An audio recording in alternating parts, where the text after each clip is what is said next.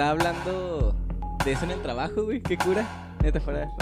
Ajá, no, del cambio ge- generacional. Que nos da mucha risa. Bueno, a mí me da mucho entre risa y digo, ay, no mames.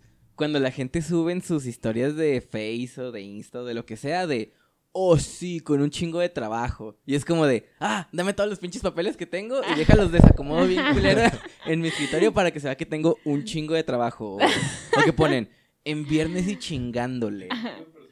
Ya sé, era justo No, lo que no, te no, iba a no, preguntar. ¿Qué tipo de persona así? Yo no tengo ninguno que presuma eso. Bueno, No. sí me ha tocado ver. Si Ajá. quieres, Eso. sí, un poquito más el micrófono. No, no es de que, Para que sí- está apuntando a tu boca. Ah, no es de que siga ¿ah, a las sí? personas, ¿Ya estamos sino... grabando? Sí, Ah. ya, ya, ya empezó. No es de que siga a las personas, sino son conocidos, que yo pienso que son personas decentes. Ajá. Y cuando suben esas pinches mamadas, digo, puto ridículo, güey, neta. Si yo fuera tu jefe, yo ese desmadre, en un 2 x 3 te pongo una chinga de Ay, cómo ay. trabajas, güey.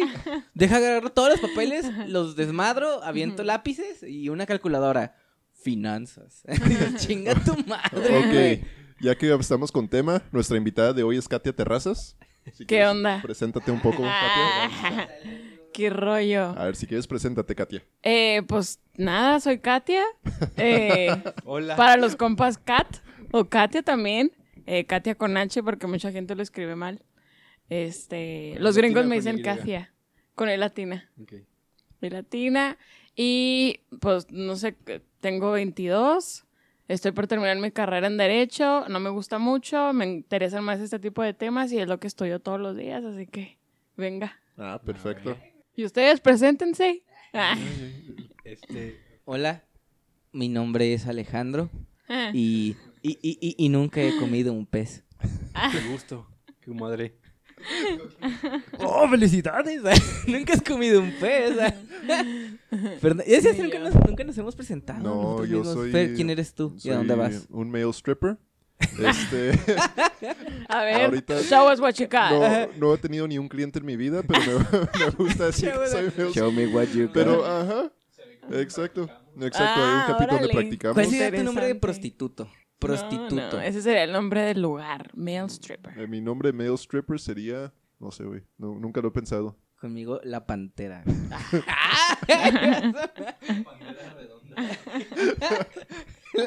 El tuyo, ¿Cuál sería tu nombre de prostituto, Jorge? Aparte de Jorge. No, yo sí me lo cambiaría como un Roxanne o algo así. Ajá, Roxanne. sí, Sí. sí, tienes nombre de Roxanne. Shaniqua. A un Shaniqua. No, Shanaine. no, Shaniqua no. Shaniqua se llama más un Alex. Ah. Shaniqua de Panther. The Panther. Tío, Katia. ¿cuál sería tu Tenía miedo que me preguntaran. ¡A huevo! Neta. No, pues Katia, Katia, que me conozcan como soy en todos lados. Katia. Es- Eso es algo peligroso. ¿Qué tanta presión social tendrías si fueras prostituta? Híjole. ¿Cómo, cómo lidiarías con eso? Tiene mucho que ver con la personalidad, pero tal vez yo pudiera lidiar con eso un momento, pero llegaría a un punto en el que la presión social me superaría. Y sería muy complicado. Que ya hablando, o sea, querías hablar de presión social, de el impacto de las redes sociales en las nuevas generaciones y eso. ¿Por qué te llamó la atención? O sea, ¿por qué cuando estábamos hablando me dijiste, ah, me interesan estos temas? Es que es un tema, más que estar en tendencia, es un tema que se vive todos los días y te das cuenta con eso que tú dijiste ahorita de, los, de la gente que finge o que Oh, pretende mucho trabajo. ciertas actividades en sus redes sociales y que, y que, y que presume, ¿no? Que, que esa, es, el- esa es la palabra, que presume que tiene mucho trabajo, que está haciendo estas cosas y es parte de la presión social porque es el por qué tiene eh, estas conductas la persona y es, es, es parte que quiere demostrar algo, es, es la presión social. ¿Qué es lo peor que la presión social te ha hecho hacer? Ah, Bam, qué bam, buena pregunta. la virgen. Yo creo que mentir, ¿no? Es lo peor. Es lo peor. Es lo No te peor. creo, sí, no claro. te- Ah, no mames. Pues, ¿qué Uy, creen o qué? ¿Quién creen que soy o qué? No, pues algo, a- alguien más divertida, pues, debe ser algo más cabrón. Sí. No, pues no me acuerdo ahorita. A ver, ¿ustedes? A ver, Fer, tú hiciste la pregunta. Ah, fuck. Yo, yo ahorita estoy pensando. Yo, cuando era adolescente, la primera vez que usé drogas en mi vida era por presión social. No hagas. No lo hagas, amiguito. en la plantita. Me da miedo, creo que mi mamá va a ver esto, así que... No lo va a poder ver. Perdón, escuchar. Ah, Podemos no. decir que es otra cata terraza. Piénsalo. Yo lo más cabrón y yo digo que sí entra dentro. Entra de, dentro. de la presión social fue la, válgame la redundancia, mi novatada de americano cuando me encueraron. Porque yo así era, la novatada era... ¿Es cuando descubriste que eras gay? Ah, ok. Sí, des- después cuando me chupabas el pito y, y- y dije, ay, cómo me gusta. Creo que soy gay. Entonces la presión social te transformó. ¿Eh? Te transformó la presión Más social. bien lo liberó. Ah, ok. Más, más bien lo liberó. Me gusta sí, más no esa es- palabra, ajá. liberar. Porque no lo transformó, pues si después le gustó, es como más bien se Ok. abrió al mundo lo que él era. Y, ese- o sea, la presión social linda puede mariposa. afectarte o puede ayudarte, que es el caso de Alex aquí. ¿Sí crees que la presión social puede ayudarte? No, no, no, lo decía en Ah, broma ok, por, ok, lo de, por lo de Alex, pero sí es algo... ¿Quieres decirlo? No, estás, es correcto. muy serio. yo. Perdón, Alex. Eh, pues yo creo que lo hemos visto, sí, en muchas eh, situaciones, y más cuando somos adolescentes, que estamos creciendo, que es la presión social para tomar, para fumar, eh, para usar drogas. Para, bueno, las novatadas yo no lo veo tanto como presión social. Sí, creo yo que eso- tampoco. o sea, eso te obligan a hacerlo. Más bien, te- hasta ellos mismos yo creo que te encueran, no es de que, ah, encuérate. Sí, O sea, como, no, más yo me encuero porque estoy presionado. Pues no. es que yo me encueré por... la verdad. Ay, Pero Alex, eres un caso extraordinario. Ya tocando tema que es presión social. Pues eso, ¿no? Sí, o es, sea, es, sus definiciones. es, ay, qué complicado definirlo. Es más Es que fácil que definir hasta qué- centrarlo en qué sociedad te estás basando. Aquí O sea, en México no estamos en la- sociedad mexicana. No va a ser lo mismo la presión social en México que la presión social en Medio Pero- Oriente. Pero sí interactúa, pero sí es del mismo concepto, ¿no? Yo O creo sea, que la presión social, eh, en sus efectos y en su definición, es eh, eh, impulsarte a querer pertenecer, ¿no? Al, al querer sentirte parte, Parte de... de. Exacto. Wow. Te voy a invitar a dar un hot talk o algo así. Excelente. Oye, sí, es, es, es parte, yo creo que eso, y por eso creo que ah, en un 70-80% es mala la presión social, porque te hace hacer cosas que a lo mejor ni siquiera van contigo y que no, no realmente te definen solamente por el hecho bruto de pertenecer, pero queda este otro 30-20% que no lo menciono, bueno, que ya lo voy a mencionar, que es bueno. Bueno, sí, No, que, no, no, no. que sí es bueno en parte, porque ahorita preguntaba sobre, ¿es buena la presión social o no? Sí. Yo creo que un pequeñito porcentaje de ella es bueno porque es el tema del miedo y cómo aprendemos a vivir y lidiar con el miedo y el miedo nos impulsa a hacer muchísimas cosas. Tal vez a mí me da muchísimo miedo hablar en público y ese 20% de la presión social me forzó a hablar en público y rompí con un miedo y descubrí cosas nuevas mías y descubrí muchísimas cosas que, no sé, a lo mejor llego a ser una futura conferencista súper buena a todo México, ¿no? Entonces, la presión social creo que en su mayoría es mala, pero podemos eh, sacar estos fragmentos del 20% para poder...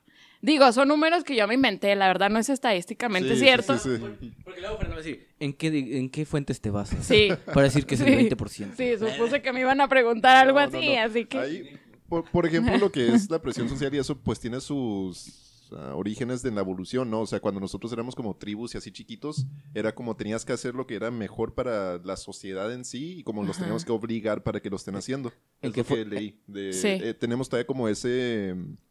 Esa mentalidad de tenemos que hacer lo que la sociedad dicta que nosotros tenemos que estar haciendo o si no... Para sobrevivir. Ajá, para sobrevivir. Si no sentimos pues lo que es depresión, ansiedad, si no pertenecemos a donde Exacto. estamos. Es que es para pertenecer, que viene siendo el, bueno, es que tienes que usar las redes sociales, es que tienes que compartir lo que estás haciendo, es que tienes que estar logrando esto. Sí, por ejemplo, solo es piensa... el- Eso. ahí es donde entra el problema y el conflicto de que es la presión social. Ujú. Ok, puedo pertenecer y formar parte de, pero si yo no estoy logrando lo que las demás personas están logrando, ya entra en el tema de, bueno, ya me está Sí. afectando, ya, me- ya tengo depres- depresión, ya tengo ansiedad, que es el tema que pues, Y, y creo que la presión social, cuando siento que cuando hablamos de esto, mucha gente piensa que son los compañeros en la escuela o los seguidores o tus amigos en redes sociales, pero creo que la presión social puede venir incluso desde tu casa, o sea, con tus papás, presionándote, en mi caso, ¿no? Oye, tu prima ya acabó la carrera, este, tu hermana va a hacer esto y, y, y realmente es... Y no lo hacen con mala intención, digo, ellos, los padres quieren lo mejor para sus hijos y no deja de ser una presión, es presión de, oye, ¿qué estás haciendo? Sí, con- para que se note que estás sobresaliendo en ciertos temas como terminar una carrera, conseguir un buen trabajo, una pareja que uh, no falta el comentario de la tía, caso, ¿no? Ay, ¿cuándo se van a casar? Así dices, y tú. Y ahí, cuando te. Nos, Pues ya para casemos. una década, güey, no mames. No, pero después va a ser. Oye, ¿para cuándo el niño? Oye, ¿para cuándo? Ay, pues, sí, ya sé. Madre, ¿cómo ves, güey? Cuando se me hinche un huevo y la mitad del otro. Yo, También. yo cada Ay. domingo literalmente me preguntan eso mis papás, que cuándo vas a conseguir novia, que cuándo... Y es como... eh, Es I como, know. ah, I like bitches. Be patient, be patient. No hay tiempo, no hay tiempo. Exacto, exacto. Nadie me ama, perdón. Nadie me contesta los mensajes de Facebook. Volviendo muy, muy, muy, muy atrás a lo que les ¿Qué contaba. tan atrás? a- a- cuando estábamos en las tribus, yo me acuerdo que. no sé qué. Cuando estábamos allá, aún lo recuerdo. Todo lo del cambio gene- generacional. Porque fue un mi ex jefe de Stone Ridge, este Jorge Escárcega, saludos cabrón. Ya ahorita trabaja el güey también en, en Aptip. Y pues ya fui ahí, ahí al MTC y todo ese show, nos fuimos a comer. Él traía otras personas que trabajan con él. Y hablamos de eso. Porque todos los que estaban en la mesa, pues ya eran señores o chavorrucos, así de 35 para arriba. Y me dicen, no, Ah. es que tú eres, tú eres millennial, Alex, y que no sé qué. ¿Qué edad tienes, Alex? 24. Y me dice, no, es que tú eres millennial y no sé qué, y tus generaciones están bien pendejas. Y así no, se me empezó acá, ¿no? Y digo, güey, es que a mí me pinche y revienta, güey, que confundan a los millennials, que van diciendo, pues, Fer, Katia, Jorge y yo, que somos como... Pero los milenios llevan hasta los 30 años, ¿no? No sé, bueno, güey, yo soy generación Z, ¿eh? Pero es que eh, a ese punto voy. Digo, me desespera mucho que nos confundan Ajá. con tu generación, Katia. Oye, Por- pero creo sí. que tú estás equivocado, Alex. ¿Por qué?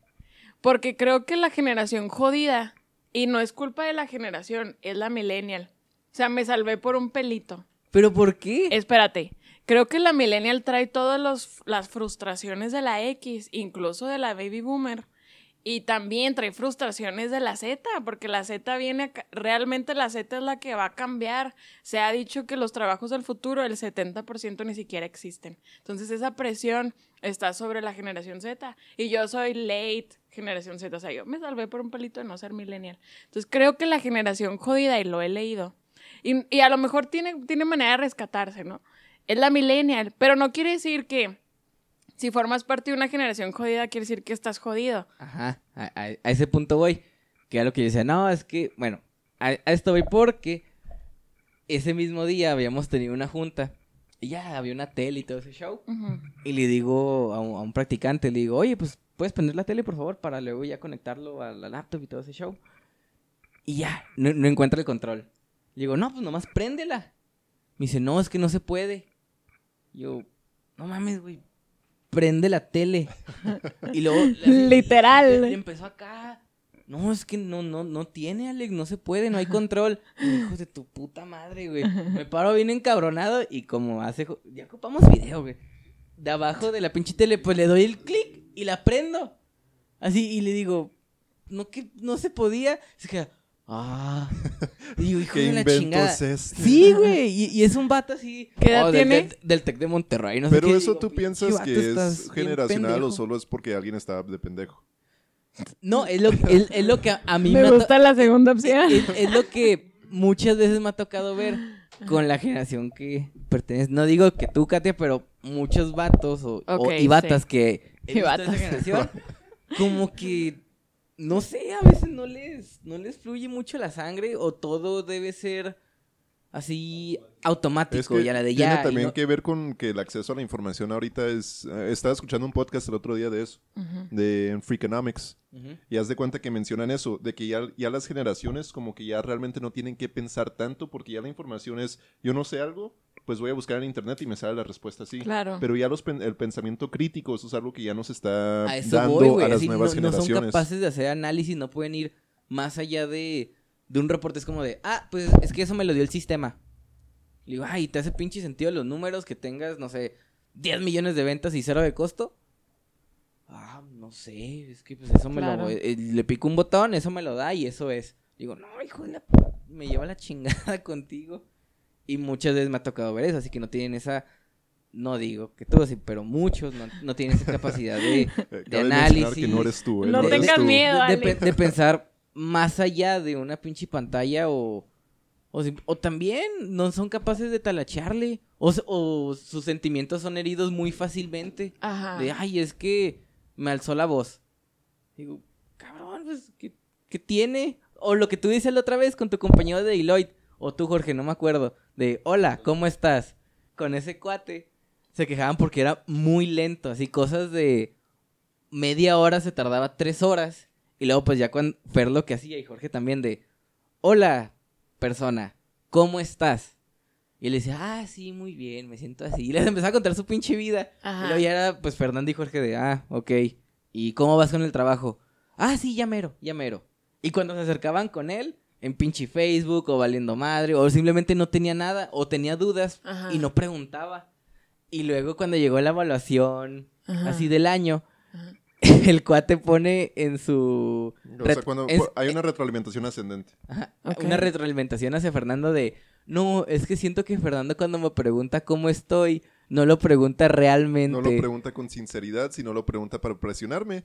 Y, pues Y es como, ¿eres pues, pendejo? sí, para eso te lo estaba preguntando. I don't care about you. Ajá. Ay, bueno, creo que es un tema de liderazgo. Creo que a veces, a veces esperamos que la gente actúe de cierta manera y algo que es bien significativo de esta generación, y sí, sí hablo de mí, es que somos lentos para muchísimas cosas y como que le pedimos, eh, un pie le pide permiso al otro y luego un dedo y luego al otro y luego un ojo al otro, o sea, sí somos muy lentos en ese tema, pero creo que aquí, aquí entra la parte de la responsabilidad social, o sea, tú como generación más grande, no te estoy regañando, parece que te Per- estoy perdóname, regañando. Katia. Tú como generación más grande o que, o que estuviste antes que él, como millennial, eh, cae una responsabilidad social sobre ti en ser un líder para él. Decía, él dice, es que me pregunta cómo estoy y no, y no está siendo sincero. Hace poquito vi un video de Simon Sinek donde él decía, me escribieron un correo y empezaban diciéndome, ¿cómo estás? Este, me da mucho gusto, vi tus fotos que te fuiste de viaje y al final le pide algo. Entonces, dice Simon Sinek, cuando me pide algo y me doy cuenta que lo primero que me dice es cómo estoy, sé que solo lo hace para facilitarse el camino de pedirme algo. Para mí, Simon Sinek automáticamente es no le voy a ayudar porque no fue sincero conmigo, no fue honesto y no me dijo primero, oye, ¿sabes qué? Necesito que me ayudes con esto. ¿Cómo has estado, por cierto? He visto que, que anduviste de viaje, seguimos en contacto. Entonces, creo que ahí pudiera ser un Pero tema de liderazgo. a- ahí yo pienso que depende, porque por ejemplo, si a mí me molesta mucho cuando personas que hace mucho no me hablan, Ajá. me piden algo. Eso es algo que la verdad pier- pier- ah, yo corto comunicación con esa persona Es si me hace eso. Ajá. Pero por ejemplo, una cosa es eso, donde son cosas que no se deben, o sea, si me preguntas, eh, vamos para un café o vamos a un bar o algo así, y ahí platicando, pues sale algo, pues para mí está bien. Sí. Pero, por ejemplo, si estamos en el ambiente laboral, pues tú tienes tus obligaciones. tú Claro, tienes que te sacar las cosas a tiempo. No, no, no estamos ahí para ser amigos y eso. Si sea una amistad o algo está bien, pero no estamos Ajá. ahí para ser amigos. Estamos ahí para sacar chamba. Que, era pues, básicamente lo que te dice Katia, de que, bueno, tú no le preguntes de su vida personal cuando realmente nada más te importa lo laboral. Ajá. Que era de que, bueno, pues, si nada necesitabas algo, pues pregúntale eso. Que es una de las cosas que yo no comparto mucho con ustedes. Que yo sí es como, bueno, o sea, si se van a acercar a las personas, pues acérquense a las personas bien y ya trabajen después. O sea, el cómo tiene Claro. que ser. Porque nosotros también tenemos la mentalidad de, bueno, es que este es el trabajo y tienes que hacer el trabajo y punto. O sea, no es relaciones, es Ujú. trabajo y frío trabajo y punto. Ujú. Para gente más joven, pues no es así. E- Ellos involucran más su persona. Para ellos es Sí. mi vida y adicional es el trabajo. Y nosotros es como que, bueno, el trabajo es parte de mi vida. Claro. Y eso no lo manejamos nosotros. O sea, nosotros lo vemos de que, bueno, me tienes que cumplir con esto Ajá. y punto. O sea, porque es lo que tiene que ser. Es, al fin del día yo tengo que entregar estos resultados Ajá. y tú me tienes que ayudar porque eres parte del sistema laboral. Sí. punto. De hecho, leí un reporte en Deloitte el otro día eh, que los 74% de los millennials no sienten un compromiso a, los a, su, a la empresa. Y para las, las nuevas generaciones esa cifra sube hasta el 89%, que no sienten un compromiso hacia su labor. Entonces, ¿qué te dice eso? Que es un tema, perdóname Alex, sé que ya quieres decir algo, que es un tema de liderazgo realmente. Es, aquí nos damos cuenta la importancia que tiene el liderazgo y con el liderazgo viene la influencia en apoyar a alguien a tomar decisiones.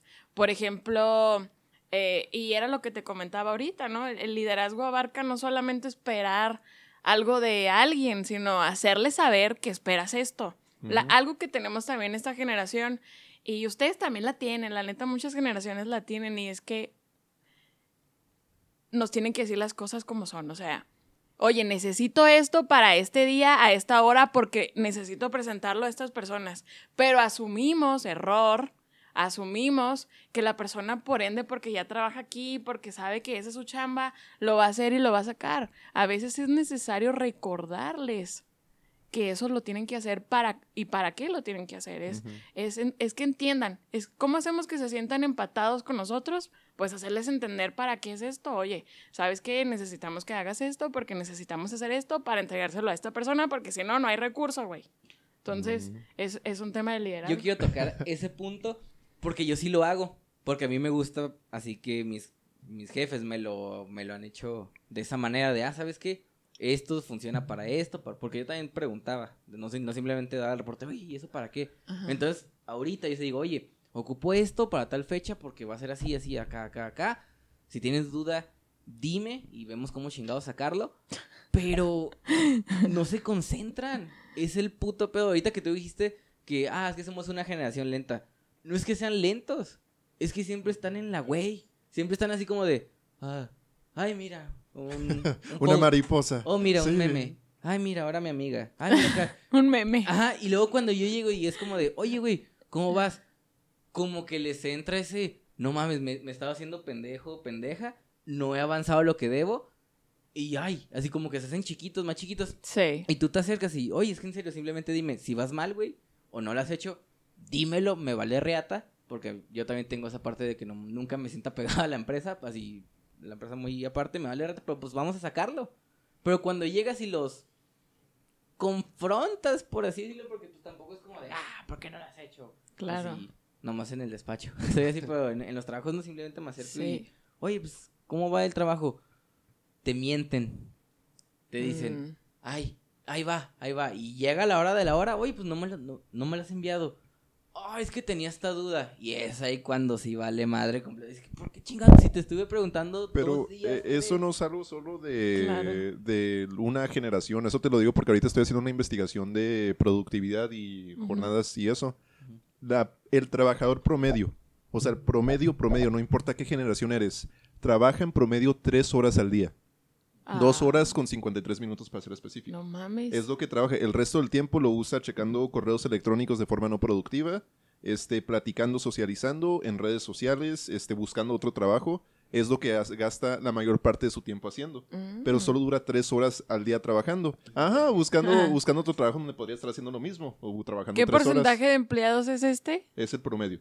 O sea, el- Ah, en promedio, ok. Sí, en promedio es lo que trabajan las personas.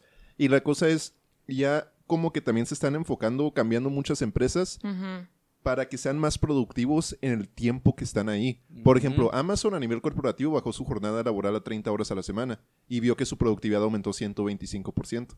Ujú. Entonces ya están haciendo ese tipo de cosa para que personas, porque también las generaciones viejas, baby boomers, millennials, tienen la mentalidad de presencia significa productividad y pues no, solo porque estás ahí no significa que estás este, haciendo Exacto. algo. Igual también hice una investigación hace un buen, la que mandé a ser empresario. Ahí esa investigación hablaba mucho de presentismo, que era presentismo por depresión y eso, pero aún así, presentismo, personas que van y no hacen nada, suman un costo de como 300 dólares al año ah, por empresa. Y eso solo de presentismo por depresión, no es presentismo por otros factores también. Entonces sí puede ser un costo muy, muy fuerte para una empresa el de estar ahí y no hacer nada. Fíjate qué nivel de mediocridad. O sea, Sí. me quedo impactada con el tema de las tres horas. Si legalmente en México se deben trabajar como mínimo al día Nueve. nueve más la hora de comida. Ocho más la hora. Ah, entonces a mí me Son están 48 jugando horas la Bueno, semana. si, si trabajas de, de lunes a viernes es- 10. es nueve más la de comida. Si trabajas nomás de lunes a viernes. Ah, sí, trabajo de lunes a viernes de nueve horas más la de la comida. Sí, sí, sí, sí, está bien. Entonces, tres horas es como dices, y me pongo a pensar en mis actividades diarias y sí es cierto, o sea, sí me dan más o menos las cuentas productivas, que tal vez sí son entre tres y cuatro horas las que le dedico realmente al trabajar, ¿no?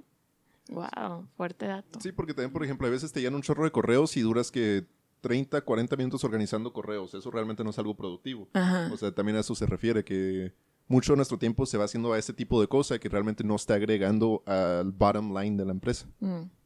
Pues también estábamos hablando de redes sociales, pero ¿qué específicamente quieres hablar de redes sociales? Pues, eh, como las redes sociales, estamos en una era desvirtuada, la verdad. O sea, a pesar de que estamos ya en la quinta revolución digital o industrial, como quieran ¿La llamarle. quinta? Sí, ¿No estamos ya. en la cuarta? No, ya estamos en la... Ya le Sí, podemos llamar la quinta. Ya quiero cerebro Y ya, ya le podemos llamar la quinta y podemos llamarnos consumidores 5.0, o sea, ya somos una quinta revolución de consumidores.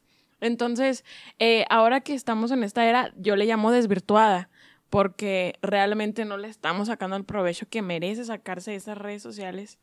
Eh, eh, es lo, es, todo esto que estamos comentando es la consecuencia de la presión social, la depresión, la ansiedad, que no conozco las estadísticas exactas, pero estoy segura que han aumentado en los últimos 10 años impresionantemente, sobre todo en estas dos generaciones, millennials y generación Y Z. las tasas de suicidio a nivel país desarrollado y país en vías de desarrollo están en aumento. Eh, es, y Chihuahua es, es el estado con más suicidios. Sí. Y, Oh. y, y son, perdónenme la palabra, pero son mamadas de, esta, de esto. O sea, es, es pura presión social.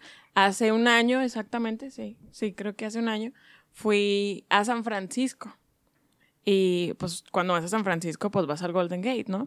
Que es el puente este rojo súper popular. Y desde chiquita, cuando iba al Golden Gate, es un lugar súper impresionante, es un lugar enorme, es un lugar que te impone, que te come, que te da miedo caminar, pero es como un miedo, ¿no? Entonces, eh, me di cuenta eh, que había muchas casetas de para llamar emergencias en, en e- no me acuerdo cuántos kilómetros son en el Golden Gate, pero fácil, eh, por cada lado había unas siete casetas, azules con amarillo que dicen, si te sientes mal o depresivo, eh, levanta este teléfono.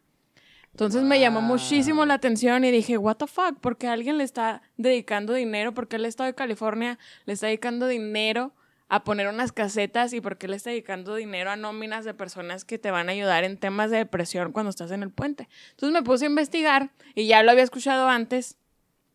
El Golden Gate es el monumento más grande a nivel global del suicidio. Sí. O sea, Wow. muchísimos suicidios suceden ahí por minuto. Por minuto, la gente se avienta, o sea, y como es un lugar frío, las aguas de ahí son frías, es un área donde hay tiburones muy peligrosos, está súper alto, es inmenso, de verdad es un monstruo ese lugar, pues te mueres, ¿no? O sea, es, es sabes que si vas a eso ya estás decidido, a- ya vas a tomar esa decisión. Ustedes fueron a la plática de, de Abril Reyes, ella platicaba un poquito sobre esta etapa decisiva cuando estás en la depresión, ¿no? Es o decides seguir o decides terminar. Y creo que este monumento a mí la verdad me conmovió muchísimo. Sí se siente la vibra de, de esa presión social. O sea, incluso tú, digo, he, he sido víctima de la presión social muchas veces, lo sigo siendo, pero llegas ahí y ves esas casetas y ves, eh, ves las noticias y ves todos los anuncios que hay, toda la seguridad que hay y, y- y recuerdo cuando era niña que esto no estaba, eh, te hace pensar en qué estamos haciendo mal, ¿no? O sea, eh, ¿por qué hay un monumento del suicidio? What the fuck? ¿Por qué no tenemos otro monumento de algo bueno, de algo cool? ¿Por qué tenemos un monumento del suicidio que, que tradicionalmente pues se convirtió en eso, ¿no? En un monumento porque es un lugar donde la gente va a eso. Pero también tiene que ver con que hoy en día está muy difícil encontrar como tu, tu razón, ¿no? Sí, tu Como- propósito, sí, ¿no? ajá, como que mucha gente, como que las redes sociales y eso como siempre estás viendo el lado bueno porque nadie sube nada triste a sus redes sociales, todo el mundo sube el mejor aspecto de ellos. claro. Tú te empiezas a comparar con por qué mi vida no es tan buena como otras personas y eso como que lleva a que tengas como esas dudas existenciales y todo eso. Sí. Es que genera mucho ruido y mucha distracción. Tanta pendejada. Así, tanto tele, Face, Instaface, sí, Insta El- Twitter. ¿Saben quién es el Una. Bomber? ¿El quién? No. El Una Bomber. No. Era alguien, era un doctor, era como un prodigy, porque era una persona muy lista. A los 16 años se metió a Harvard. A los... Yo me pregunto, esa gente que se mete a Harvard así a los 10 años y mamá, ¿cómo chingados la hacen, güey? Pues son niños genios, Sí, ¿no? son genios. ¿Pero cómo que- los llevan? No sé. Vamos a Harvard a ver si. Yo quiero ser un genio. No, pero o sea, él tenía 16 años y él ya estaba entrando a Harvard. O sea, todo el mundo pensaba que iba a ser como una persona muy, muy impactante en el mundo. Ajá. Él, cuando cumplió 20 y algo años, se desapareció. O sea, él generó un chorro de dinero en la bolsa y él se desapareció. Él creó un bosque. O sea, él estaba en un bosque y ahí creó como su propia casita y estaba desaparecido del mundo. Y mandó bombas a un chorro de profesores, mandó bombas a, a muchas personas. Y él decía, en la vida... Como bombas. bombas hechas en casa y las mandó por correo. No mató a nadie, pero... ¿Era su intención? Era su intención matar a muchas Fuck. personas. ¿Qué rollo? Y cuando él, en su como manifiesto, él estaba hablando de que en esta vida tenemos este, tres este, secretos. Existen tres secretos. Los secretos que son imposibles de encontrar, que esos... Mucha gente se hace loca buscando esos secretos y nunca los va a encontrar. Ok. Tenemos los secretos que son tan fáciles de encontrar que no le dan satisfacción a tu vida. Y tenemos secretos que sí le dan satisfacción a tu vida. Pero él decía, pero ya todos los secretos este, que le pueden dar satisfacción a una persona ya se han descubierto.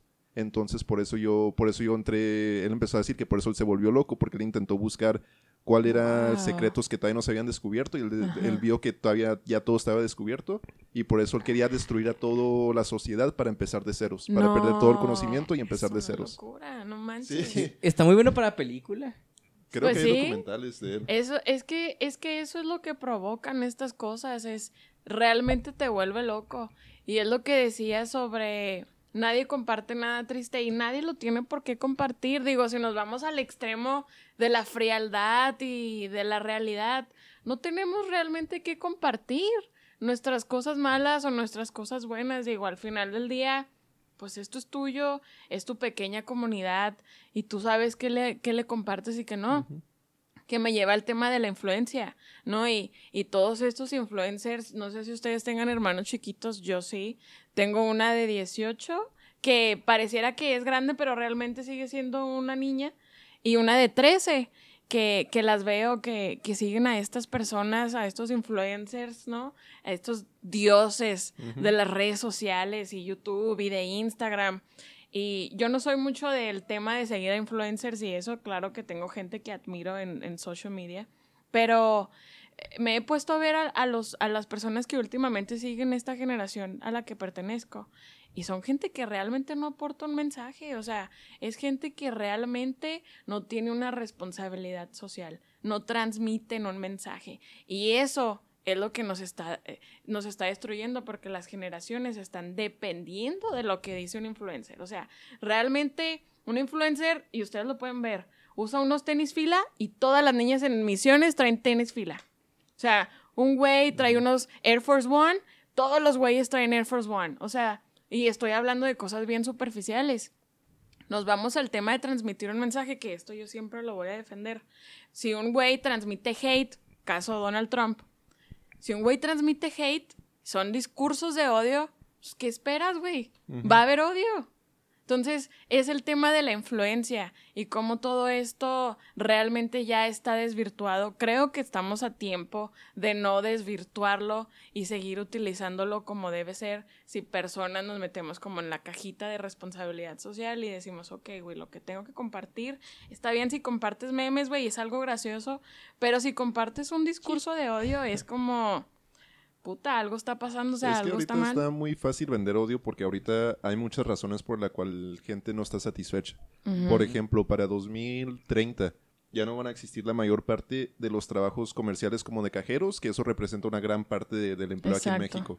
No van a existir las personas que manejan camiones, ni que los Ubers, ni los taxis. No van a, Contadores, no va a haber. no van a contadores. existir Ah, ah, no. paralegales, ya se está automatizando los paralegales, no van a existir enfermeros, se está automatizando la enfermería. Los gerentes a nivel medio ya tampoco van a existir, porque ya todo eso se está automatizando. Exacto. Entonces ya mucha gente ve que está estancada, ve que la gente pues más rica está acumulando un chorro de dinero y ellos se quedan así en la pobreza. Se ha estancado los salarios de la gente de clase media, de clase baja. Y obviamente pues cuando llega alguien y te dice, la culpa es de la mafia de poder de aquí en México. Llega alguien y te dice, la culpa es de los inmigrantes. Y pues tú estás desesperado, pues obviamente los vas a escuchar. Entonces para mí Te no da está... fe. Te da Ah, fe, Hasta su ajá, pinche la esperanza de México. Exacto. De, de eso vive. Exacto, o sea, no, no es tanto para mí culpa de red social, sino culpa de pues mal manejo de administraciones pasadas en, a Ujú. nivel mm, internacional. Ajá.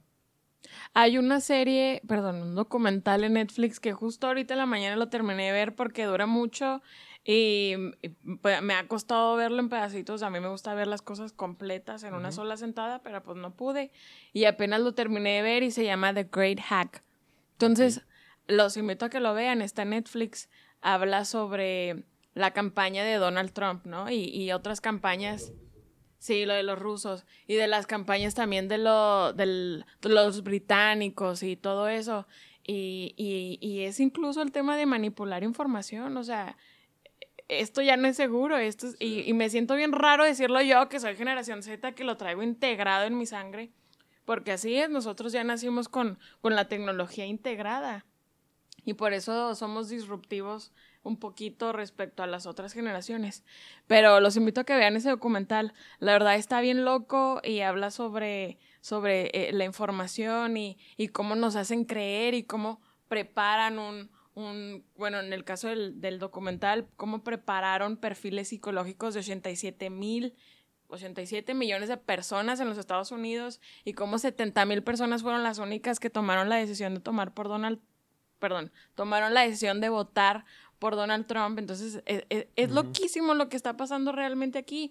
Y, y me, y me da un poquito de frustración ver generaciones dormidas que, que se la viven escribiendo WhatsApps en Facebook y com- compartiendo memes y videos y nomás compartiendo la opinión y es como, güey, wake up, ¿no? Sí. Es, es, es, es, es- la verdad es que está bien loco lo que está pasando. Que si cerramos el ciclo de la plática es casi lo que decía Alex, no lo razonan el por qué, o sea, nada más dan clic, está esto, ah, ok, perfecto. Exacto. Sin razonar del, bueno, ¿por qué está esto aquí? O sea, realmente, ¿qué opinión tengo yo al respecto? Simplemente es como, ahí está. Sí, lo aceptan tomas. lo que ven. ¿No, no tiene que ver con lo que una vez me contaste, Fer?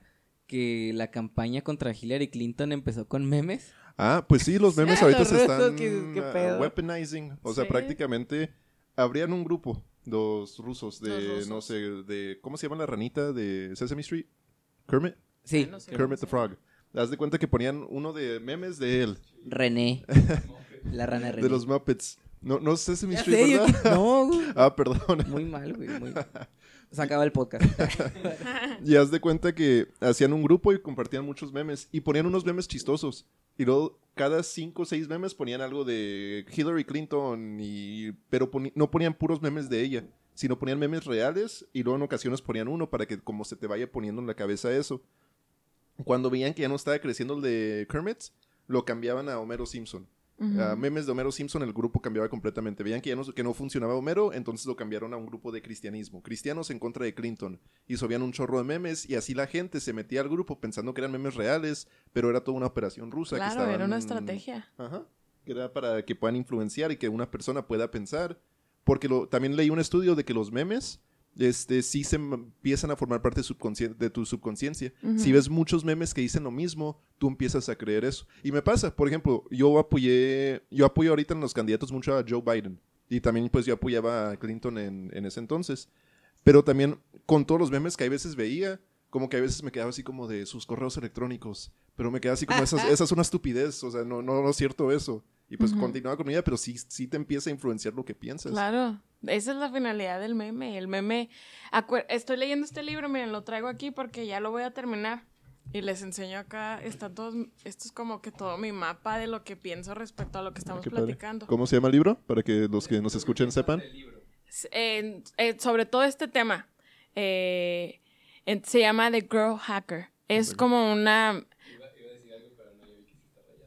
Sí, ¿qué ibas a decir? Iba a decir de que, ah, mira, Fer, escribe en un cuaderno aparte lo que piensas del libro. Y luego vi que sí estaba subrayado y yo, nada más. Es Sí. que tenemos ¿Les esa cae mal? porque yo, yo siempre rayo mis libros y a Yo Jorge también. no le gusta. Mucha gente me ha dicho eso no se hace. Pero es que estás en el momento. Y es como, no, no, no tengo tiempo de ir por una Exacto, libreta. O es mi sea, libro, es hacer lo que quiera con el Sí. pinche libro. Malo que fuera prestado. No, no, no, pe- pero bueno, Es que también hay de subrayados a subrayados. El tuyo es con lápiz y así, Sí. como que tenue. El de Fer hace rayas y es como Marca que... textos, oh, yo pongo pongo apuntes al lado. Bueno, y- lo malo de eso es que cuando lo vuelves a leer hasta te confundes porque te privas de la pers- de poder tener otra nueva perspectiva de lo que estás Oh, leyendo. Cuando adopte un hijo, el hijo quiera leer los libros, él va a decir, ah, para mi papá esto era importante. Pero Mm, también tu mentalidad generacional, cambia Pero con el que- tiempo. Pero, Buen liderazgo. ¿Qué teoría es más este importante? episodio. ok. No vas a tener hijos. Oye, bueno, les estaba diciendo, estoy leyendo este libro y, y- y- te habla sobre el growth hacker, ¿no? Es todo este rollo de las redes sociales. Y, y viene un tema que es mi tema favorito y habla sobre la viralidad y el viral loop y es cómo haces que todo el mundo hable de ti. Cómo haces que todo el mundo hable de ti, sepa de ti y todo. Entonces dice, muchas veces nosotros vemos en redes sociales, memes específicamente, o videos y cosas así, y nosotros no nos damos cuenta de lo que esto está provocando y creemos que estos videos que tienen 3.5 millones de vistas porque se cayó fulanita y bailó como la Rosalía, decimos que es como algo algo que no se predijo, algo que simplemente pasó, coincidencia, ¿no? Pero este libro te habla sobre cómo detrás de esto hay toda una ciencia y es toda una operación y te habla de varios casos, ¿no? No se los voy a decir para que ustedes los lean. No, Este- dinos para hacernos virales. Y te habla de ciertos casos de cómo meses, incluso años de planeación para que un video en Facebook se vuelva viral. Entonces, es todo lo que tú comentabas, ¿no? O sea, realmente no es... eh, Hoy en día las redes sociales ya están manipuladas. No es eh, las cosas que vemos ahí como, no manches, ¿cómo supieron? O cosas así. Realmente todo eso ya está planeado. Ya hay una estrategia detrás de eso, así que... Y es difícil, por ejemplo, lo cuando yo estoy buscando aprender algo en YouTube. Por ejemplo, yo le pongo más atención a los videos que tengan 20 millones de, vi- de visitas a los que tienen 1500. Sí. Tal vez el de 1500 es más real, pero como que uno se va por lo que dicen, ah, todo el mundo está viendo esto, entonces Este. esto debe ser lo real. Ajá. Que no me acuerdo quién dijo. De que los CEOs, los directores de empresas de redes sociales, no dejan que sus hijos usen redes sociales. Por lo mismo, o sea, están gastando estas empresas miles de millones de dólares al año para que tú te puedas usar su red social por más tiempo. Obviamente ellos saben cómo meterse a tu cerebro para que sea más adictivo Exacto. para ti. Entonces está. Es una locura. It's crazy. Ma- más o menos como la estrategia que tenemos en Trío de Trogloditas, en la cual meto cinco memes chistosos y al día y uno de Adson Consultores. Sí, eso te va a hacer vender mucho. Eso te va a hacer vender mucho, la verdad. sí. Y ya tocando Sí. otro tema que querías hablar, ya vimos presión social, redes sociales, también querías ver cómo todo esto influye pues en depresión, ansiedad y eso. ¿Qué, qué piensas que uno puede hacer para que no sienta así como tantas malas vibras cuando está en redes sociales o algo así? Yo creo que ahorita decías algo sobre tiene mucho que ver que nadie tiene un propósito o que, bueno, que muchos de nosotros se nos complica y aquí me incluyo yo. Se nos complica entender qué queremos en la vida, quiénes somos, ¿no? Entonces, cuando uno tiene esa laguna en su cabeza de que es- un, es un espacio que está realmente vacío, cualquier información lo va a llenar.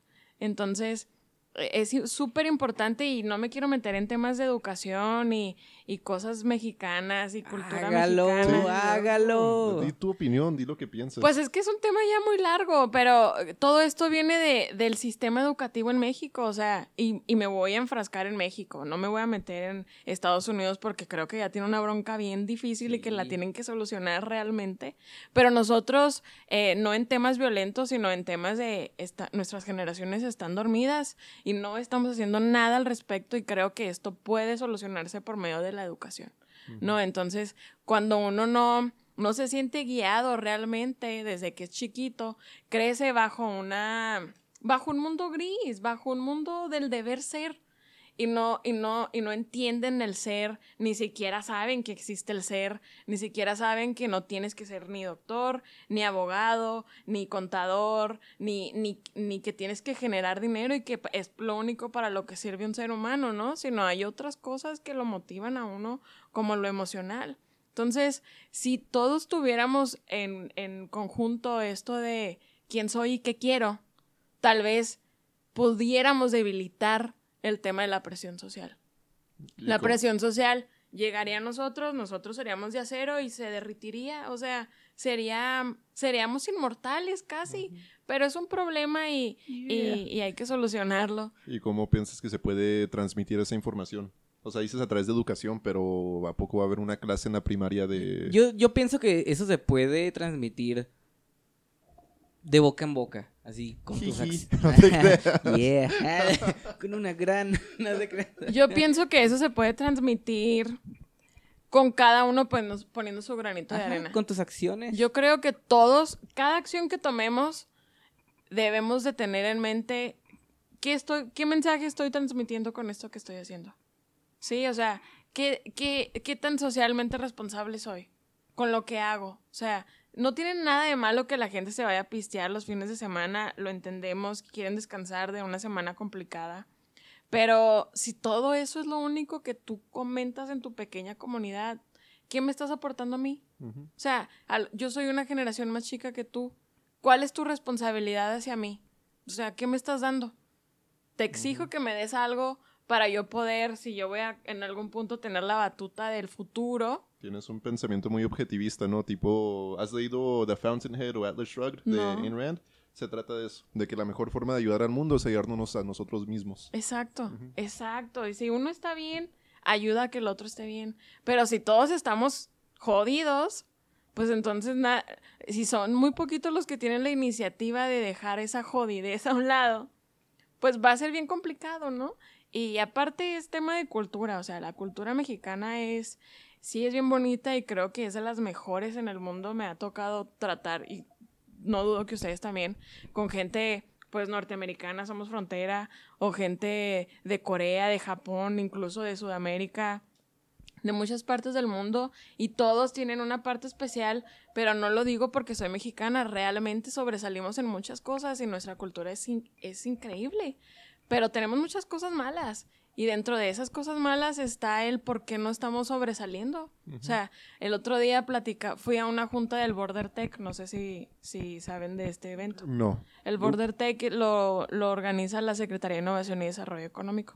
Entonces, el ex, el ex subsecretario, que ahora trabaja para Microsoft, eh, platicaba sobre hace unos años, fueron a ver a un- una feria de robótica a Corea.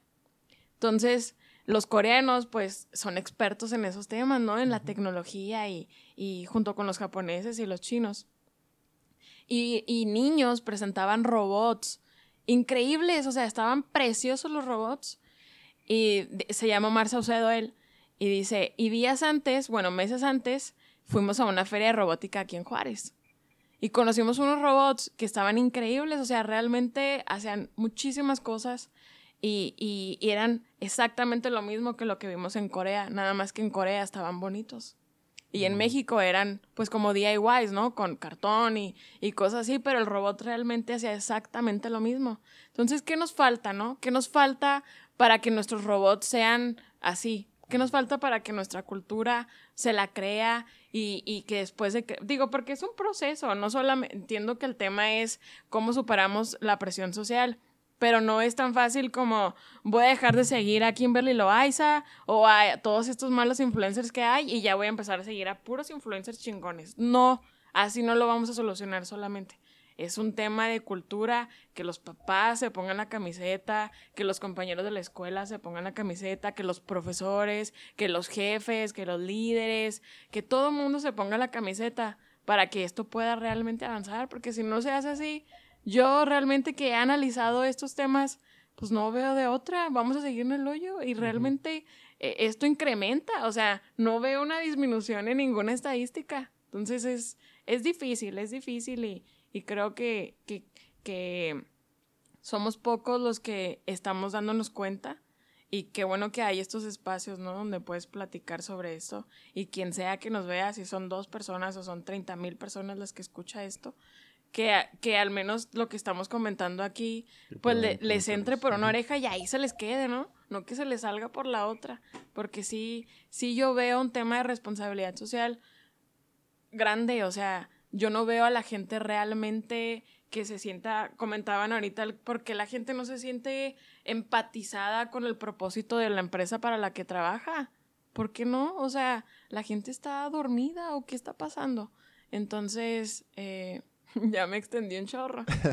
Está no, bien. no, más bien, más bien, más bien. Pero todos, todos tenemos esa responsabilidad social. Ahora acaba de pasar lo de Walmart en El Paso, que ya pasó una semana, y a mí la verdad me quebró totalmente. O sea, son cosas que, y si le hubiera pasado a los franceses o a los rusos, me hubiera quebrado igual, ¿eh? O sea, eh, es ¿qué estamos haciendo mal como sociedad? O sea, ¿por qué pasan esas cosas? Y, y vuelvo a tocar el tema de, de los discursos de odio. Sí, tiene mucho que ver. Y como, y nosotros que damos discursos de amor, digo, porque es como la contraparte, porque no estamos ganando en el juego, porque estamos perdiendo, porque, porque ese día fallecieron 22 personas y 65 heridos y luego sumamos lo otro y le sumamos todo lo que hemos vivido aquí des- desde el 2009 y, y, y, y fue realmente un retroceso eso que pasó y, y fue recordar todo lo feo que vivíamos nosotros como ciudad fronteriza y, y la verdad es que de ahí viene todo, de ahí viene todo, de, de, de las conexiones personales, o sea, no podemos decir que estamos conectados y que estamos al pendiente solo porque tenemos un Facebook o un Instagram. Realmente, a mí me gusta platicar con la gente que me sigue y, y me gusta que me sigan, pero sí tenemos que transmitir un mensaje. Eso es, y ser socialmente responsables. Porque ese, yo sé que existe esta institución que le dice a las organizaciones, oye, tú eres socialmente responsable, pero como seres humanos deberíamos de reconocernos eso también. Deberíamos de decir, oye, Alex, yo creo que eres socialmente responsable porque usas popotes de... eh, Que no matan a las tortugas. que no matan a las tortugas. Alex, ERS, certificado. ISO 9000. Entonces ese es el mensaje, ¿no? No sé qué piensen ustedes si están de acuerdo o no. Sí estoy de acuerdo, solo pienso que el odio es mucho más fácil de vender que el amor. A mi punto de vista, es mucho más fácil que tú te que una persona se sienta enojada por una injusticia que una persona se sienta feliz por algo que pasó bien. Es como la policía. Como la policía, porque siempre vemos casos de, ah, esta policía mató a esta persona, ah, esta policía, esta corrupción. Nunca vemos en las noticias, ah, esta persona, esta policía hizo su trabajo bien. ¿Por qué? Porque vende más el odio, vende más el coraje. ¿Y por qué, por qué las cosas son amarillistas? Porque vende mejor. No les importa a los periódicos eh, al fin del día lo bueno. Exacto. Venden lo malo porque vende más lo malo, porque a nosotros nos gusta enojarse. A mí me gusta enojarme, o sea, es adictivo el enojarse. Ujú. No, no, no. Hay veces como que estoy tranquilo y me quedo así como quiero pelear con alguien, o sea, no. Ya sé. Pero, o sea, es adictivo, es esa emoción de. ¿No les pasó fuck. nunca cuando estaban chiquitos en el salón de clases que a veces el profe, ¿no? Decía algo de la tarea, ¿no? Y que ocho no la traían y luego que todos decían, y si decimos que nadie la hizo o cosas así, donde buscaban unirse como salón para conseguir un propósito y a veces lo conseguías. ¿Por qué no hacemos lo mismo a nivel nación? O sea, ¿por qué no nos ponemos de acuerdo? Yo sé que estoy divagando en un mundo ideal, pero ¿por qué no lo hacemos? ¿Por qué no nos ponemos de acuerdo? Y ya lo hemos hecho otras veces eh, en, en decir, oigan, pues vamos a enfocarnos en el valor que aportan ciertas noticias, ¿no? No compartan esto, no, no, no difundan estas imágenes, reporten est- esto. Entonces, sí, es, es, es unirnos. Tipo en otros países, ah, sé que lo hacen mucho, tipo en Nueva Zelanda, que antes tenían muchos asesinatos también por pistola. No publican el nombre ni imagen de la persona que cometió el asesinato. Delito. Porque su, ima- su mentalidad es, lo voy a hacer famoso. Y otras Exacto. personas lo van a querer seguir. Pero yo no le voy a dar ese lujo de ser famoso. Entonces, ya, tipo, en Estados Unidos, aquí en México, también me desespera cuando arrestan a alguien y todavía ni va a juicio, todavía no lo... Su nombre y su foto. Y ya todo el mundo sabe quién es. Aunque esa persona capaz era completamente inocente, ya todo el mundo sabe quién es esa persona. Y eso, pues, para mí no está correcto tampoco. Sí, claro que no. Yo creo que se vende más lo malo porque te motiva a no actuar tanto. O si actúas es de una manera, pues sí, negativa. O sea, el actuar de buena fe o el transmitir otro tipo de mensajes de, ok, vamos a hacer esto, te obliga de que, ah, bueno, pues, ¿por qué yo no lo hago y te sientes a lo mejor inconforme del que yo no lo estoy haciendo? Y el transmitir mensajes de odio y de injusticia, pues sí te hace ruido, es como que, ah, porque es así, y reclamas y reclamas y reclamas, porque somos buenos para reclamar, pero no tanto para, Para hacer. actuar. Y, por ejemplo, lo veía con un mensaje que publicó una de nuestras amigas, que ya sabes perfectamente quién es, con este que tú... Haz de cuenta que pusieron... eh, no, no, no lo quise leer muy a fondo todo lo que estaba poniendo porque ya hasta me molesta la actitud que está teniendo. eh, pero era básicamente de que sacó una nota y luego que querían quitarle la imagen negativa que tenía Juárez por lo de los feminicidios. Y luego ella eh, reclamaba en contra de que ah, las quieren silenciar y todo eso. Y a mí me llegó a molestar ese comentario porque es como, a ver, espérame, o sea, entonces tú quieres estarte sumida siempre en lo En negativo y es que esto y esto. Yo no creo que la intención de la persona que lo propuso era para silenciar a las personas que fallecieron, más bien era como, ¿saben qué? Pues vamos a mostrar la otra parte de la moneda de que, ok, sí nos pasó esto, pero somos una comunidad que está unida y que va a estar luchando para que no vuelva a suceder. Ujú. Pero en cambio, como que se propaga más ese tipo de... eh, es que... Es que por qué los quieren callar y el reclamar y es que Sí. por qué esto y por qué esto es como... Hay dos tipos de maneras de hacer las cosas. Está la manera de voy a reclamar y yo voy a estar en contra de todo lo que me están diciendo que se tiene que hacer. O está la otra parte de, pues, ¿saben qué? Pues vamos a trabajar, ok. O sea, se está haciendo algo positivo, vamos a trabajar de la mejor manera, vamos a ser realmente inclusivos con toda la sociedad. Eh, siento que es más fácil el que reclames, es más fácil el amarillismo, es más fácil el eh, poner la foto de quién fue el homicida, el sacar su manifiesto, sin pensar de que, bueno, realmente alguien lo va a leer, alguien se va a sentir inspirado por lo que está diciendo. Porque el de Walmart sacó su manifiesto en redes sociales, lo compartieron. Y yo me puse a pensar de que, bueno, Y ¿qué casi tanto pasó de nuevo poco después. Arrestaron a un güey afuera de una, un centro inmigrante. Y él tenía pistolas y tenía cuchillos en su carro. Ajá. Y, y es que y, y él lo pone en su manifiesto y dice, no, yo sé que soy el primero de varios que van a intentar hacerlo. Entonces como, bueno, ¿para qué propagas eso? Mejor busca el otro tipo de noticias, o sea, las personas, las largas filas que se hicieron para eh, donadores de sangre para todos los heridos, las personas que este, donaron este, comida para todas las personas que están ahí. Sí. Exacto. Entonces, o sea, ¿por qué? O sea, incita mejor a que apoyes en vez de que busca el reclamo de que, ah, es que, eh, porque, porque dejan que todo el mundo tenga armas. Es como, bueno, mejor. Yo, yo es creo mucho en, en- en de- el derecho de que la gente tenga sus pistolas. Entonces, ¿Neta? yo sí creo que todos debemos tener acceso a pistolas. Uh, uh, mi primo, cuando está platicando, mi primo es de Estados Unidos y él me dijo, yo tengo dos armas y me enseñó fotos de las que tiene y es como que, o sea, son armas tipo ejército las que tiene, Sí, o sí, sea, sí. es, es un gran daño que podría hacer y no son una persona, o sea, muchas personas. Y me dice, realmente yo estoy, o sea, si es tan sencillo conseguir un arma, Ujú. yo no veo el por qué yo no puedo cuidarme con lo mismo. Yo sí estoy en y, y- contra y solo de pienso así, usar- o sea, es parte de la cultura. Aquí en México tenemos nuestros pensamientos de la Constitución y eso. El segundo mandamiento de la Constitución de los Estados Unidos dicta que tienen un derecho a tener pistolas. Y esos tienen un- su derecho constitucional a tener pistolas. Y Ujú. yo igual, igual yo pienso que debemos nosotros tener un derecho a poder protegernos. O sea, obviamente que haya métodos de protegerse, o sea, que haya como una licencia. Allá en Estados Unidos no, no hay muchos estados que tienen licencia. Ajá. Pero es como, ah, si se está seguro que la persona que tiene una pistola fue, fue capacitado, fue entrenado, fue, tiene su licencia, le hicieron un examen psicológico, ¿qué problema tiene que tenga una pistola? El problema es de que no es así en Estados Unidos. E- ese es el problema. Tú vas con tu número de seguro social, te dicen cuál quieres, cuántas municiones, toma, listo. Necesitas, no necesitas nada más, necesitas más para sacar una visa Ajá. que sí. para sacar un arma. Sí. Especialmente en Texas, que en Texas sí son muy, muy amantes de Bueno, sus con las, con las armas yo, la verdad, al final del día mi mensaje es que la gente haga lo que quiera. O sea, la neta a mí me vale madres lo que la gente hace. El problema es cuando eso invade tu libertad y, y- y todo eso, ¿no? Tu, tu, tu parámetro de tus valores y eso. Entonces, no estoy, de, no estoy de acuerdo ni en contra de que vendan o no armas. El problema es, y el otro día veía un video, el problema no es que Estados Unidos limite la venta de armas. El problema es que estamos educando a la gente para que las use. O sea, para que vea el arma como una única opción. En México, eso sería un desmadre. O sea, yo creo que eso no puede pasar aquí. Pero es que también aquí en México tienen muchas leyes que favorecen el- al criminal. Por ejemplo, si alguien se mete a la casa ahorita, Ajá. yo le tengo y eh, yo lo apuñalo hasta que se mate, se muera. Ajá. Yo, uno, tengo que comprobar que yo le dije que tengo un arma.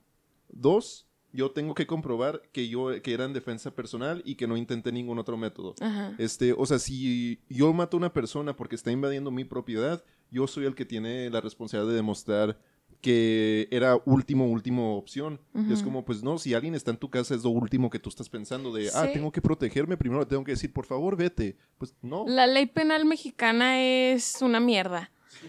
La verdad, la ley, la ley penal mexicana, bueno, en algunas, en algunos, am, ¿cómo se? En algunos, no, en algunos artículos específicos. La ley mexicana sí defiende al reo o al, al- al culpable, al imputado. Sí busca defenderlo porque busca estirar la liga, güey, hasta que se pueda salvar de no ser eh, culpable. Pero, por ejemplo, el tema de la, legítima defensa, o sea, es mejor que te dejes matar, güey, en México, o sea, porque comprobar que es legítima defensa, tú decías, debe- eh, te estaría bien tener un arma. De entrada, si alguien entra a tu casa y te apunta con un arma y tú lo apuntas con una que es diferente, ya no es legítima defensa, porque no están en la misma situación. Porque él tiene un arma diferente a la tuya. Si tú tienes una navaja, ya no es legítima defensa. A menos de que compruebes y hagas todo un... muchos O rollos. poner un chingo de pruebas. Tiene, para hacer legítima defensa en México, es un pedo comprobarlo. O Entonces, sea, casi tienes que decir, a ver, espérame, pues, graba esto, güey. O sea, es como, Sí. o sea, es una mierda, la verdad. En México, por eso yo creo que eso sería un desmadre. Tener esos permisos de armas. Debería de decir la Constitución, todos tenemos derecho a la protección, que creo que sí lo dice. O, o decir, todos tenemos, todos tenemos derechos a protegernos nosotros mismos. A lo mejor por ahí pudiéramos ampararnos de una legítima defensa. Pero en México eso es bien complicado, eso es casi imposible. Y si ustedes investigan, son muy pocos los casos donde la gente se ha, se ha podido salvar de, de una sentencia por legítima defensa. O sea, tienes que comprobar muchas cosas. De entrada, la ley dice, si no están en la misma situación de condiciones, no es legítima defensa. Si el, si el atacante se volteó tantito y tú aprovechaste, ya no es legítima defensa. Entonces, está bien complicado. Entonces tendremos que tener dos, Dos armas pistolas, iguales. ajá. Tenemos que buscar una lista de todas las pistolas y comprar una de cada una. Exacto. Así cuando alguien se No, mete, tener dos y cuando entra el malo te pones guantes. lo matamos y luego le ponemos la pistolita. Ajá, y luego le pones la Y pistola. luego le ponemos un poco de crack en su espalda. Qué crack. Estaba drogado, no, no era justo. Y pero entonces tú también te tienes que Qué drogar. listo, qué Ah, listo. no, porque- ¿Cómo vas a ir a la cárcel por droga? No, yo drogué a él. Y así él está en mejores condiciones para pelear. Ah. Pues vayámonos a la era de los romanos, o sea, cuando peleaban o los gladiadores, no sé qué era, no sé qué era, era, eh, Era, era, era. que era, era, este, que, ellos se metían a un espacio tipo alejados de todo el mundo y todo el mundo viéndolos y no traían nada más, perdón, no traían nada más. Ah, que círculo su- romano. El Sí, que, su- romano. que sus atuendos, No, ¿no? no, no el y se peleaban en misma Ajá. situación de condiciones, o sea, era, pues, yo no tengo armas y tú tampoco, ok, la, la pelea es justa. Ahí el famoso tiro de achole. Como yo lo conozco. ¿Qué? Es el tiro de achole. Que te pegas así que te metes a un circulito de 10 segundos y. Ah, eh, Ah. O también, o, o que dicen 10 bajos. Que es 10 segundos de agarrarte putazos, pero en la cara no. Tipo, en Estados Unidos hay ciertos estados tipo Georgia, donde si ambas personas están de acuerdo, se pueden pelear y no te pueden arrestar. O sea, si, si por ejemplo, alguien me, eh, se metió en un bar o algo así, yo estoy enojado, yo le puedo decir que peleemos. Y si hay testigos diciendo que ambos estábamos de acuerdo, nos podemos pelear este, hasta que alguien gane.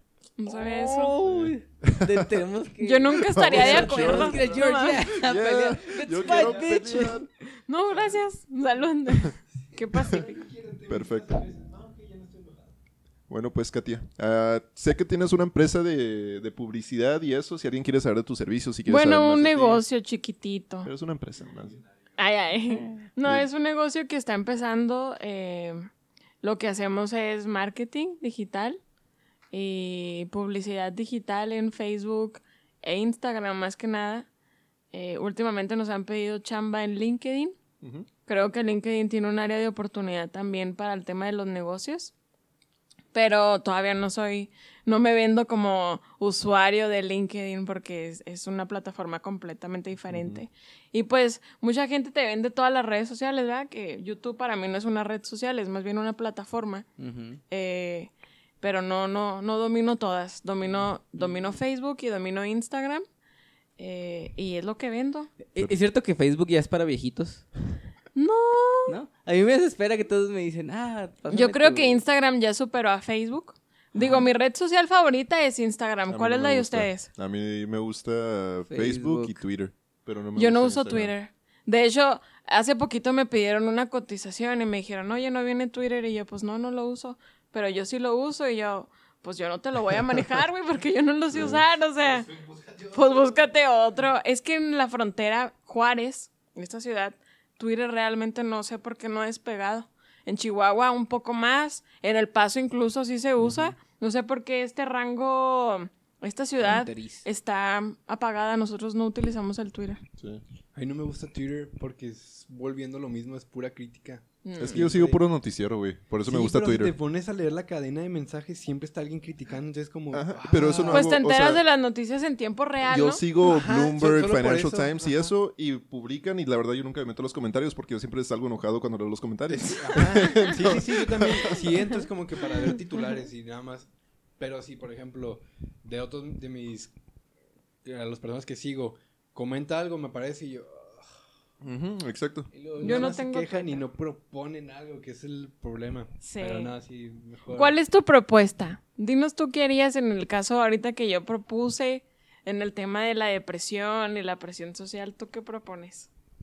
Para mí, temas de depresión y ansiedad y todo eso, sí es trato de uno mismo. Ajá. O sea, es conocerte qué es lo que tú quieres y además a personas que yo he visto con depresión siempre les aconsejo, ve al psicólogo.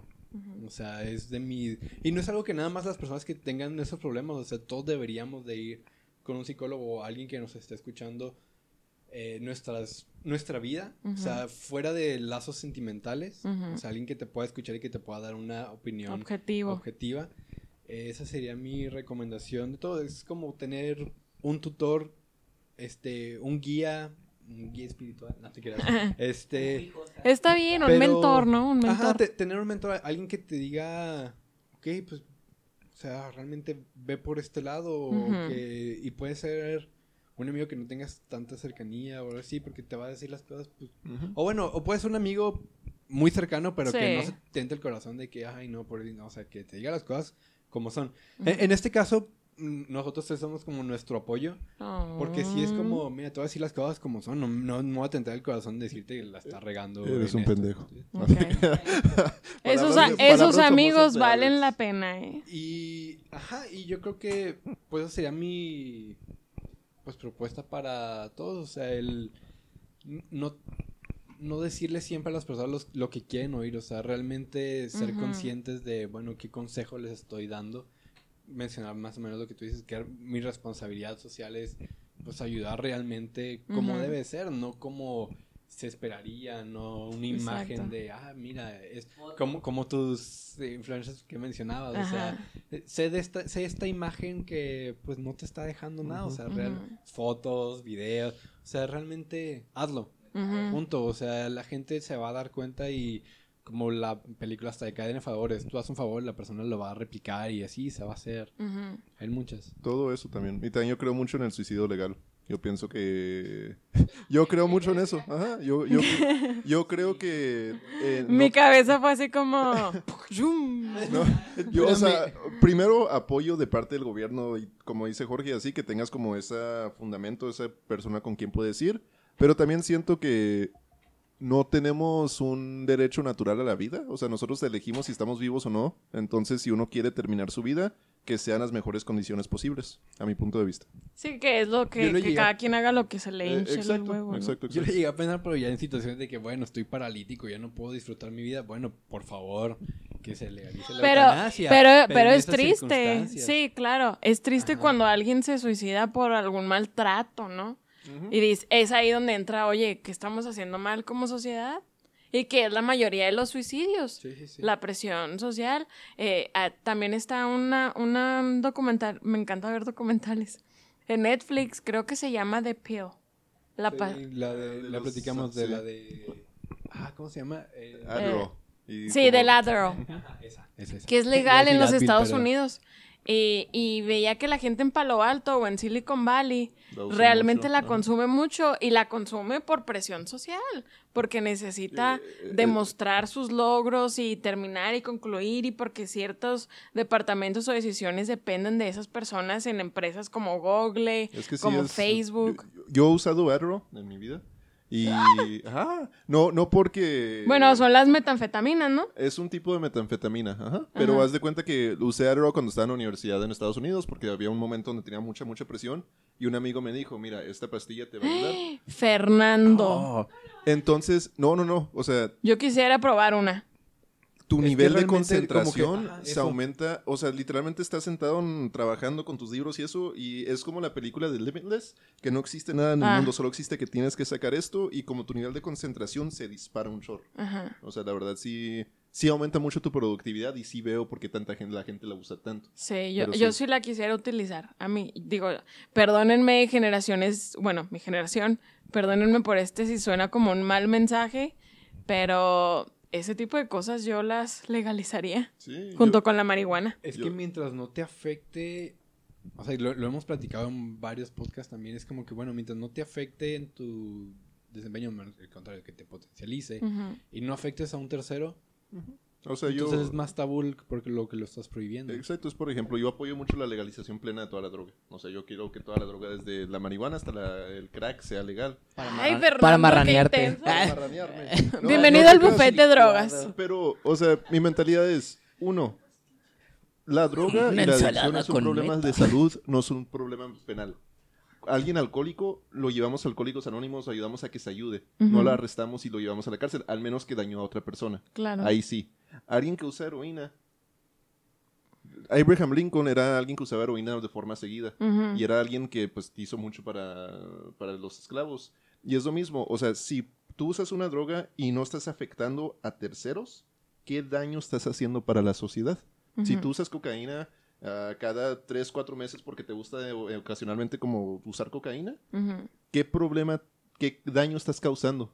¿Qué externalidad dañina estás causando? Realmente no estás causando un Dañas daño. a tu templo, Fernando. Ajá. Tu cuerpo es tu templo. Pero mi cuerpo es mi decisión. Sí, ajá. Eh, también creo que ahí, ya si fueras una persona sola e independiente, pero yo creo que eso afecta también a la familia. Sí. Si eres un papá y una mamá y en oca- en ocasionalmente salen los sábados a tomar, tienen un niñero y quieren ir a un antro o algo y tienen un niñero y están cuidando bien a su hijo. ¿Qué diferencia hace eso? Así ocasionalmente les gusta ir a un lugar a usar cocaína o heroína. Pero ¿Qué si te diferencia realmente tiene? Adicto a La- eso, el alcohol es de las drogas más, más, este, Adictivas. más adictivas. pero ¿qué mensaje le estás dando a tus hijos? O claro, sea, realmente sí entiendo es- esa parte. Digo, vale. el problema de, realmente el problema del por qué no se legalizan estas cosas es porque no las sabemos usar. Y, y, y acuérdense que la, me voy a meter en temas legales, voy, a- ya voy a parecer que sí estudio derecho. Eh, acuérdense que la finalidad del derecho es que haya una buena conducta, o sea, que todos los seres vivos, todos los mexicanos podamos convivir de una manera sana y respetuosa. Pero la ilegalización de la droga al momento ha beneficiado a la sociedad mexicana, pues Mm, no. no. Ya se hicieron experimentos en Suecia y Portugal, se legalizó, aument- aumentó uso, eso sí, disminuyó crimen y disminuyó tasas de adicción. Me voy a meter al tema de la cultura. o sea, Exacto. México es que no está listo. que- ajá. Tendrías que meter el tema de cultura porque dices, bueno, ok, que se legalice, bueno, que se use, pero también el salario mínimo que gana la mayor parte de la población, que se vaya también a eso, vas a descuidar otras cosas. Sí, es un México atributo. tiene una economía más fuerte de- que Portugal. Pues Pero Ciudad Juárez es- está inundado en pobreza. Sí, eh, Entonces, pues más fuerte, pero pues no, culturalmente. Digo, no. es, es bien complicado. Hace poquito, bueno, no hace poquito, hace como dos años, escuché que un diputado de Chihuahua propuso el tema del city manager y el city manager se encargaba de Ah, cosas estructurales de la ciudad. Entonces, si existiera un consejero que ayudara a estos temas de hacer una planeación así chingona, perrota, tipo Rusia, tipo Estados Unidos, donde pudieran, me dijo que me manipulen, pero si me van a hacer un bien, donde pudieran hacer un plan chido para que la sociedad, vamos a hablarlo local, pudiera tratar estos temas y que nos educaran a largo plazo que tiene para que nos prepararan y que dijeran, ok, vamos a empezar nuestra planeación eh, para el 2045, para que en el 2047 estemos legalizando por fin todas las drogas, pero que ya esté lista la población mexicana. Si eso se estuviera haciendo, eh, eh, la verdad, eso es un mundo ideal otra vez. Un puto mundo ideal que yo no lo veo que se vaya a empezar a construir solo. No vamos a llegar, 2050 se acaba el... 2005. Según la- Bueno, pues en dado caso que alguien quiera buscarte a ti, a tu empresa, ¿dónde te puedes seguir en redes sociales? En- Ah, a mí me pueden seguir en mis redes sociales como Katia Terrazas, en Facebook. Bueno, no, no, no tengo página fanpage y no acepto a muchas personas, pero me pueden seguir en Instagram, es donde soy más activa. Eh, y casi siempre hago historias y comparto mensajes como estos, o qué estoy haciendo en mi día a día, qué hago, no soy un secreto de estado, así que pueden seguirme sin bronca. Perfecto. Bueno, gracias. Ah, coman frutas y verduras. Y, y Jorge. Y hagan ejercicio. Vaya.